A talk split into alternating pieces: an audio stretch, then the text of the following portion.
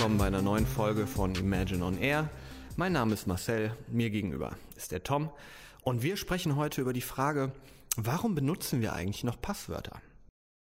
Äh, das ist eine exzellente Frage. Ich bin tatsächlich ein Passworthasser. Absolut ähm, bin der Überzeugung, dass wir eine Lösung, eine Alternative finden müssen.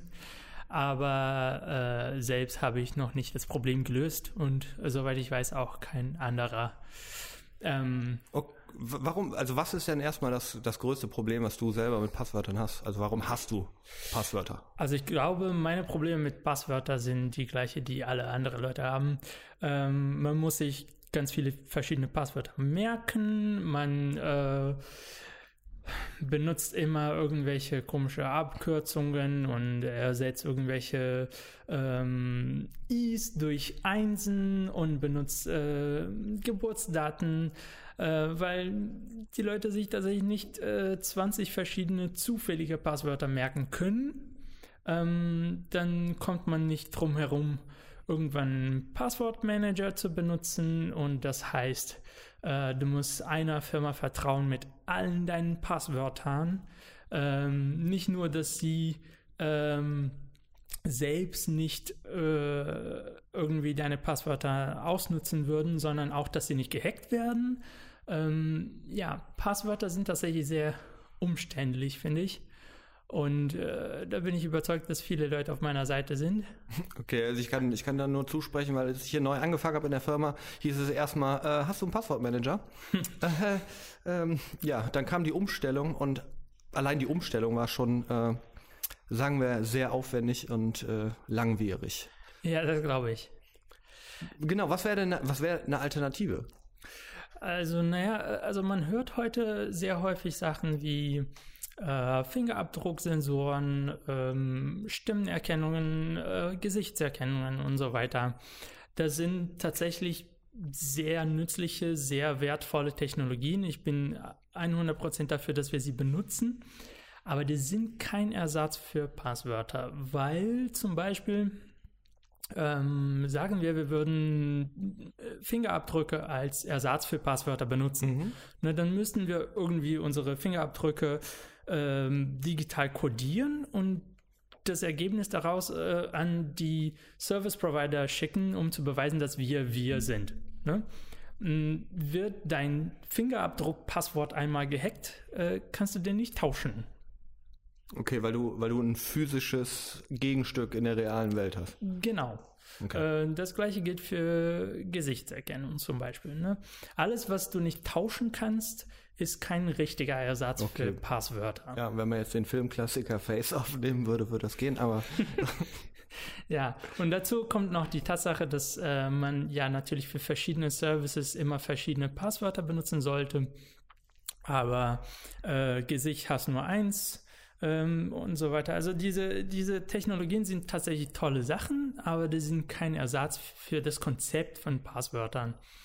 Ähm, was es aber tatsächlich gibt und was eine Alternative sein könnte, mhm. sind äh, digitale Signaturen. Ne? Okay, ne? also für mich als äh, jemand, der sich in dem Bereich jetzt nicht auskennt, äh, kannst du das ein bisschen erläutern, was genau du damit meinst? Ja, sicher. Also ähm, die, die Schwachstelle bei Passwörtern sind, ist, äh, dass wir die geheime Information tatsächlich durch das Internet irgendwo hinschicken. Mhm. Das heißt, der Service Provider erkennt tatsächlich diese geheimen Informationen und äh, ja, wenn er nicht vorsichtig ist, dann kann diese Information geklaut werden, zum Beispiel. Mhm. Ne, es, man hört immer wieder von Hacks, wo irgendein Service äh, Passwörter als Klartext gespeichert hat und dann wurden sie geklaut.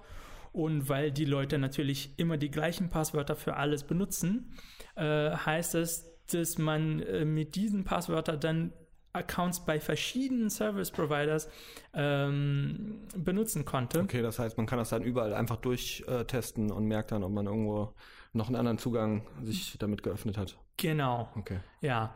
Und bei digitalen Signaturen, was passiert ist, dass man eine geheime Information hat, die nennt man privaten Schlüssel.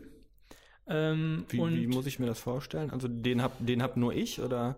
Genau, also den, die, dieser, diesen privaten Schlüssel hast nur du und äh, das ist äh, einfach eine lange Kette von Nullen und Einsen. Äh, die kannst du dir nicht merken, weil die viel zu lange ist.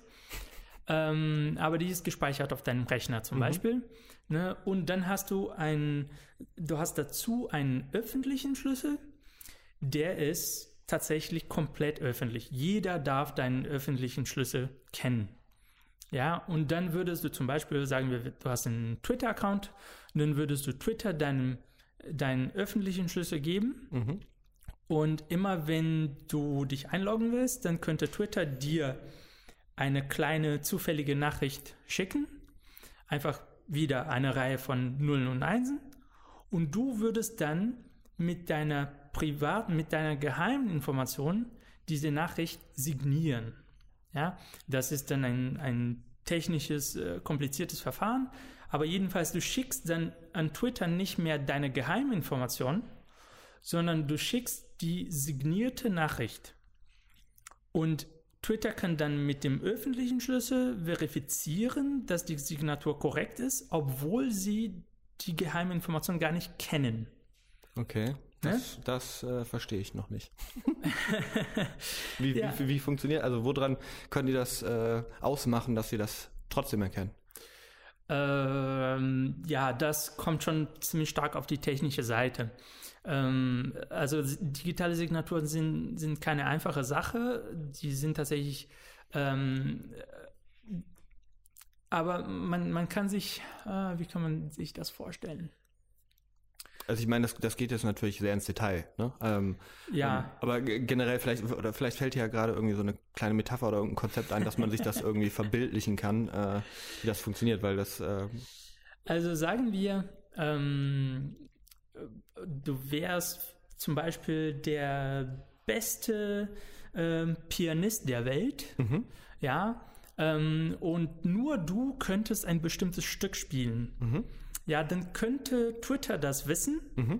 Und äh, um, wenn du dich einloggen willst und willst beweisen, dass du es bist, dann spielst du dieses Stück vor. Ja, und dann sagt Twitter, okay, wir selber wissen nicht, wie er das tut. Wir selber können das nicht, aber wir wissen, dass nur er das kann. okay. Also das ist ungefähr, wie das funktioniert. Also du, du, du erledigst bei, bei der digitalen Signatur, erledigst du eine Aufgabe, die nur du erledigen kannst, weil nur du die geheime Information kennst. Aber das heißt nicht, dass andere nicht erkennen können, dass die Aufgabe erledigt wurde.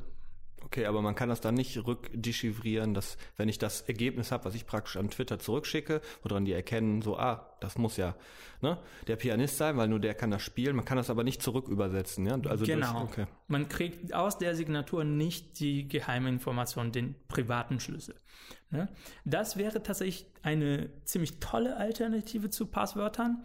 Aber wie gesagt, damit diese Verfahren sicher sind, müssen diese geheimen Informationen unfassbar lang sein. okay. Wir reden hier von äh, mindestens 250 Bits. Ähm, und äh, um das so, äh, um einen Vergleich mit Passwörtern zu bilden, äh, man bräuchte 40 Zeichen ungefähr bei Passwörtern, um diese Sicherheit zu erreichen. Okay, aber dieses, aber das bräuchte ich ja nur einmal. Ich müsste jetzt nicht 20 verschiedene äh, ähm, Nein, du Schlüssel davon bräuchtest trotzdem mehrmals. Okay. Ähm, also äh, es, es, man möchte trotzdem, es ist dann sehr unwahrscheinlich, dass diese Information irgendwie geklaut wird. Aber wenn ein privaten Schlüssel geklaut wird, Mhm. dann willst du nicht, dass alle deine Accounts jetzt Ja, klar, okay. öffentlich das sind. war ja genau das Gleiche, was wir vorher auch gesagt haben. Okay. Genau, also das, die, die Wahrscheinlichkeit ist dann viel geringer, aber es wäre trotzdem weise, trotzdem verschiedene Schlüssel zu benutzen. Um, ich meine, es ist nicht nur das, das, das Problem, sich 40 Zeichen zu merken, aber auch jedes Mal 40 Zeichen zu tippen, wenn du dich irgendwo einloggen willst. Ja, Das gerade ist- wenn du irgendwie mobil unterwegs bist und du versuchst das auf dem iPhone oder auf Genau. irgendeinem Android äh, mit so andere zu nennen. Ähm, nee, Pain in the Ass auf jeden Fall. Genau.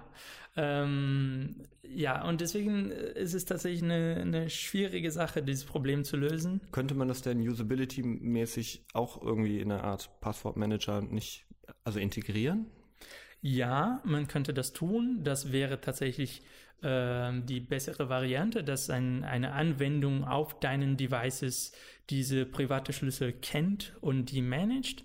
Ähm, dann müssen wir aber trotzdem gucken, wollen wir zum Beispiel, dass diese Informationen online zur Verfügung sind. Mhm. Ne, wenn wir jetzt ein neues Device benutzen und das neue Device kennt unsere privaten Schlüssel nicht, wollen wir, dass es möglich ist, diese private Schlüssel aus dem Internet zu holen, äh, weil dann haben wir wieder dieses Problem, dass irgendein Service Provider, jetzt der Service Provider ist der Passwortmanager, mhm.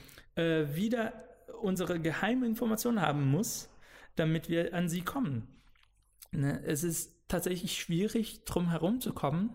Äh, es sei denn, äh, man hat tatsächlich keine Online-Services, äh, die diese geheimen Informationen kennen.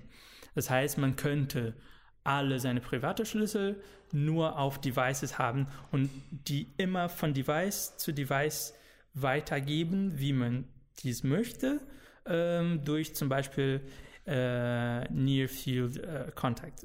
Ne? Ähm, okay, kannst du das noch, also Near Field Contact, kannst du das noch also, kurz erklären?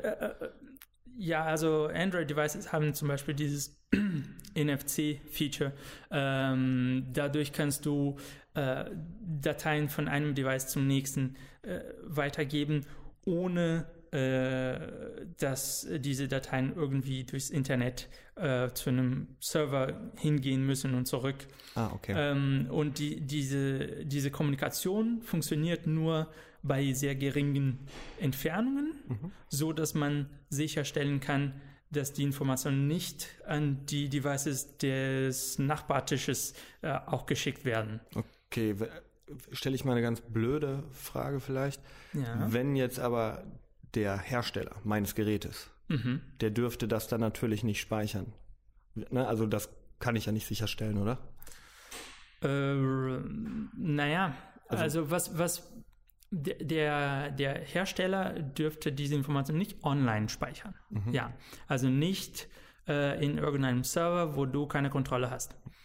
Aber diese Informationen sind dann auf deinem Handy, auf deinem Laptop äh, und ja, es könnte passieren, dass du dein Handy dann verlierst und jemand findet es und hat dann alle deine private Schlüssel, die sind jetzt nur durch irgendeinen Fingerabdrucksensor oder ein Passwort geschützt. Mhm. Aber dann muss man sich auch die Frage stellen, wie interessant bin ich eigentlich für einen Angreifer, also für einen Hacker? Äh, wir machen uns ein bisschen Sorgen an den falschen Stellen manchmal äh, und denke nicht drüber nach, dass äh, so ein persönlicher Angriff wie zum Beispiel ein Handy klauen und äh, keine Ahnung äh, Fingerabdrücke von der Türklinke klauen und solche Sachen wahrscheinlich ähm, viel seltener vorkommen. Ne? Äh, genau, also das ist sehr sehr aufwendig für einen Angreifer. Das ist riskant, der kann dabei ertappt werden und äh, wenn du nicht unfassbar reich oder politischen Einfluss hast, dann, Oder sexy bist. Nein, das können, wir, das, können wir, das können wir rausschneiden. Also, wenn du nicht besonders interessant als Ziel bist, dann musst du dir eigentlich keine Sorgen machen, dass irgendein Hacker ein, ein paar Wochen damit verbringt, deinen Account zu klauen. Okay. Mhm. Kleines Fazit. Wo wird wohl die Zukunft von Passwörtern hingehen? Also ist es genau das, was du beschrieben hast, oder? Äh, das weiß ich nicht. Das äh, ist tatsächlich die Vorstellung, die ich äh, aktuell habe, wie das sein könnte. Ähm, es gibt sehr große Firmen, die daran arbeiten. Google arbeitet daran, Microsoft arbeitet daran. Ähm, aber tatsächlich ähm, alle, alle Lösungen, die vorgeschlagen werden aktuell, scheinen in die Richtung zu gehen, dass man von bestimmten Devices dann abhängig wird, anstatt von Online-Services. Mhm. Und die Tatsache, dass man dann von Devices abhängig wird, äh, macht es vielleicht umständlicher. Ne? Man kann dann nicht einfach äh, irgendwo im Hotel ähm, seine Passwörter vom Password Manager holen. Ähm, man braucht ein Device, wo die privaten Schlüssel schon gespeichert sind. Aber ähm, ja, der Vorteil ist, dass es sehr schwierig ist für einen Hacker, dann mehrere Tausende von User gleichzeitig zu erzielen. Ne? Mhm. Ne? Weil er muss tatsächlich an diese Devices rankommen, irgendwie physisch. Ja. Ne? Okay, dann ähm, sage ich vielen Dank fürs Zuhören. Also jeder, der bis hierhin durchgehalten hat. Und äh, dann gehe ich jetzt erstmal wieder mein Passwort ändern. Ich habe gerade das Gefühl, ich müsste es nochmal ändern. Und ja, wir hören uns beim nächsten Mal. Auf Wiedersehen. Ciao. Ciao.